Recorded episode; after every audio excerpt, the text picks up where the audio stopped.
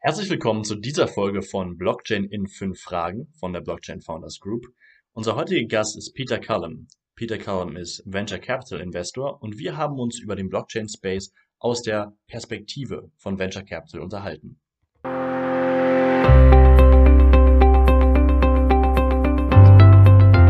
Herzlich willkommen zu dieser Folge von Blockchain in fünf Tagen, dem Podcast der Blockchain Founders Group. Heute haben wir eine besondere Folge. Heute ist nämlich Peter Cullum zu Gast und wir werden diesen Podcast auf Englisch führen. Und deswegen switchen wir jetzt mal auf Englisch. Welcome to uh, this episode of uh, Blockchain in Five Questions, the podcast by the Blockchain Founders Group.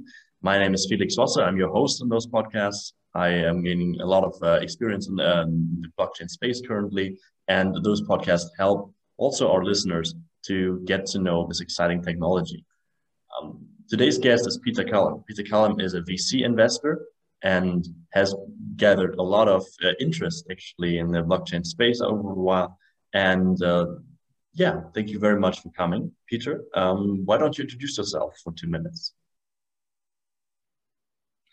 Yes, thank you, Felix. Well, um, I've probably got a, a, a rather convoluted journey into blockchain. Um, I've been in venture capital private equity for 30 years now, 15 years as a buyout fund manager with 3i and ECM here in Germany, and uh, the last 15 years as a, a business angel investing in um, early stage businesses and startups, uh, primarily in the technology space.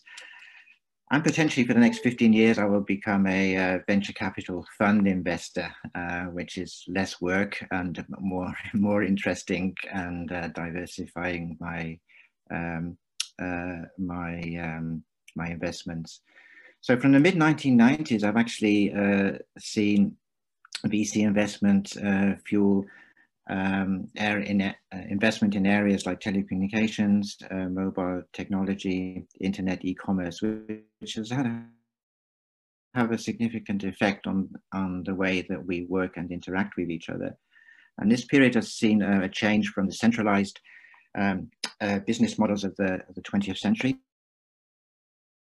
21st century business models of, of the platform economy, as exemplified by Facebook, Google, and so on, the new economy that we all talk about.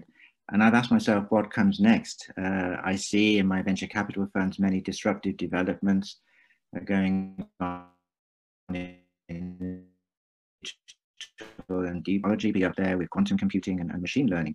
Well, you know, for me, Felix, two years ago, uh, I knew nothing about blockchain technology. And if you ask me what blockchain was, I would probably say it's conjures up for me as an English native speaker, some kind of uh, dark medieval instrument of torture, block and chain.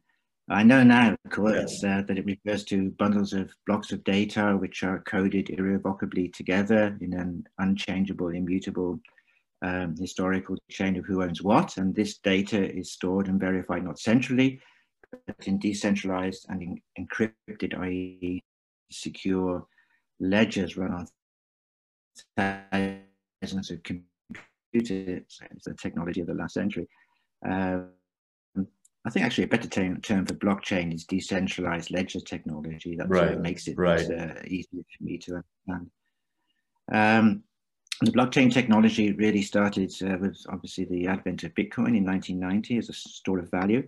I feel Bitcoin, uh, Bitcoin has become a, a, a, almost a distraction, and the underlying technology is outgrowing what I've often think thought has been the often shady and dubious and get rich quick world of, of bitcoins, although the Bitcoin world is not to be sniffed at with $2.2 trillion of, of value. Um, and for a long time, I thought that uh, outside of cryptocurrency, uh, use of the store of value, blockchain, blockchain technology was a was a, a solution looking for a, a problem uh, to solve there were no real cases of applications or of significance which normal software could not address. But I've become convinced over the last year or so uh, that the blockchain technology is going to change the internet, the way it is built and used, although probably not as quick as its supporters claim. So what, do I mean? What, what excites me about uh, blockchain technology? I think we'll see the internet uh, evolve to be more an internet of value uh, rather than an internet of information where users and contributors have direct control of data and applications, without any expensive or inefficient intermediaries. It's all about getting rid of the middleman effectively. So this is a new protocol economy of the blockchain area. And we are coming, and we are seeing it coming through strongly in the last year or so, specifically in decentralized financing and gaming. These are the two areas yeah. where I see a lot of investment. Lot yeah, I want to ask you about that. I want to ask you about like which which which trends do you currently see in the blockchain space? Is it decentralized yeah. finance and gaming? Um, yeah, I mean, we've obviously I've seen a lot of um, uh, hype around NFTs, uh, especially in the area of uh, digital uh, collectibles and, and art. And we can talk about that uh, when we talk about NFTs. Um, but I think that the, the potential of, uh, of blockchain technology is, first of all, to create a, a basis onto which um, assets can be um, uh, put into the onto the internet, into a digital world, and that that can be um, uh, traded or exchanged through through protocols. And I think where we are at the moment, that base technology has been developed uh, through um, the development of Bitcoin, and we have now we are now seeing assets being put onto uh, onto blockchain technologies through protocols of exchange, Uniswap, for example, or or um, um, through through NFTs. I think what's missing are more the the applications which would affect our our, our everyday life outside of um, right changes in the financing sector. So I'm thinking, thinking of streamlining medical records. I'm thinking of using uh, blockchain technology for trade finance or improving supply chains. I think that is going to be um, the, the thing which will uh, finance. All right. How do you how do you currently see um, the DeFi space? How do you see it developing? Yeah, um, well, the DeFi space is actually uh, one of three um, uh, one of three areas in which the um, uh, finance is changing. Because um, I think conven conventional ba uh, banking requires a huge infrastructure to maintain uh, trust between strangers, um, from clearing houses and compliance to capital rules and courts. But it is expensive and it's often captured by insiders. Right. And I think um, decentralized finance on a blockchain um, can provide a cheap, transparent, and quick uh, transacting. And I think the real the real um, benefit of decentralized financing is actually to bring uh, people into uh, the banking world, which which are unbanked. And I do quite a lot of investing in Africa, and uh, you know, 66% of uh, of African adults are unbanked, and uh, um, Africa does not have the, the legacy banking infrastructures that we do. It has a very young population, the average age is 19. Uh, and these are early adopters of technology. So I think digital banking and decentralized financing will help to bring uh, many more people into uh, financial inclusion. 30% of uh, venture capital financing in Africa is, uh, is in the area of decentralized financing. Interesting.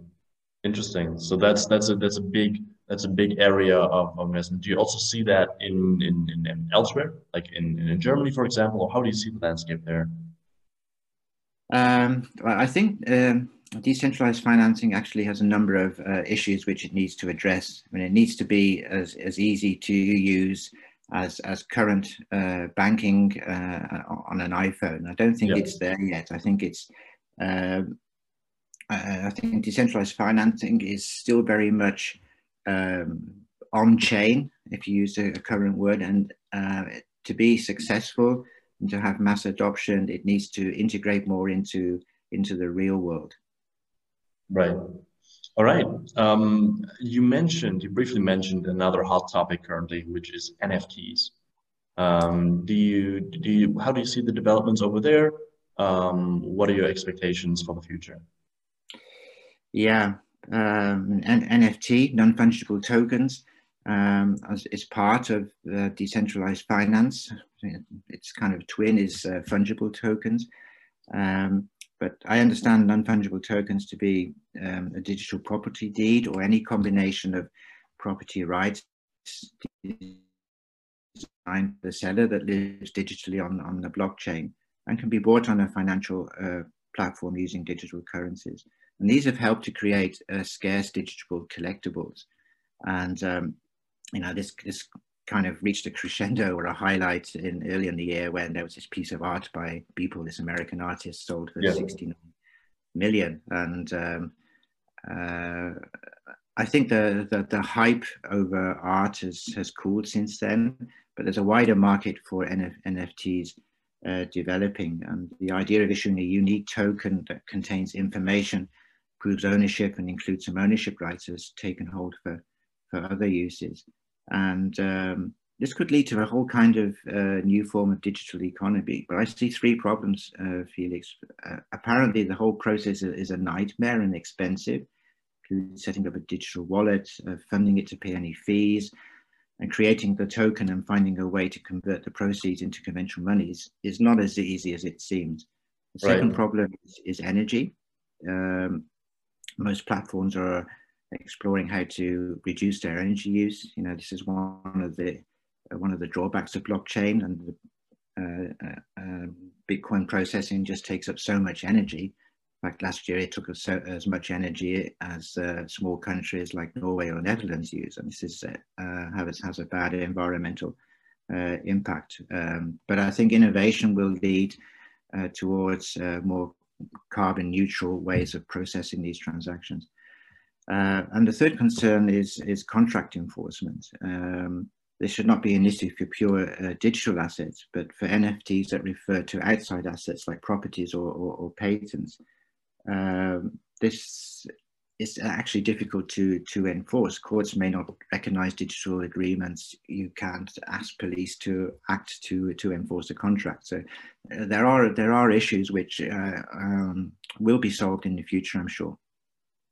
Yeah, I think uh, that that brings together kind of what you know the, the trends in the blockchain space and also what you do as an as an investor. I guess there's there's a lot of this uh, investment, uh, you know, talk about it. I found that the perspective very interesting. So who is who are the people currently investing in blockchain firms? So not only using the yeah. cryptocurrencies as an investment vehicle, but also in, in blockchain firms. How do you how do you see that? How is investing uh, in that yeah. special asset class? Special yeah. Companies? Yeah, I mean, funding and operational support for established blockchain companies and the many startups come, come mainly from venture capital funds. 50% of the financing now going into blockchain technologies are from venture capital funds. And um, either through cash uh, for equity or through token investments, which is a completely new concept right. for me investing in a token is like investing in uh, a taxi license. This is how Greenfield One explained it to me. the value of the of the token or the value of the license depends on how many drivers or users you get to use the, the platform, and only then does the platform or the token increase in value. So it's a completely new concept for venture capital investing.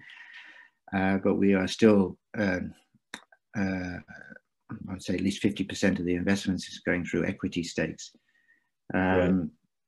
It's very difficult to invest in, in blockchain. Actually, the first venture capital blockchain investment was only four years ago, a 12 million fundraise for money down from uh, Andreessen Horowitz and Polychain. And since then, the uh, money going into a blockchain through venture capital has increased, but it's still less than 1% of total venture capital funding. So we have to put it into some kind of perspective. But we've seen um, um, uh, Andreessen Horowitz create a $3 billion fund to invest, invest solely in blockchain uh, technology. Uh, the US is leading the race here. In, in, in Europe, we have some um, quite interesting, uh, young but um, successful uh, venture capital funds like Semantic in London or Greenfield One in, in Berlin. Uh, we're also seeing a pioneering uh, fund of funds being developed by Leonards and Co. in Hamburg uh, to um, enable German investors like myself to participate in funds like Polychain and Coinbase and so on.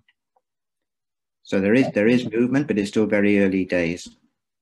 Yeah, yes, it's pretty much everything right now in the, in the blockchain in the blockchain space. So that was pretty much our interview. As um, and as I always say, the problem with this format is it's five questions. I could have uh, asked you ten, but uh, it's yeah. thank you so much for for being here.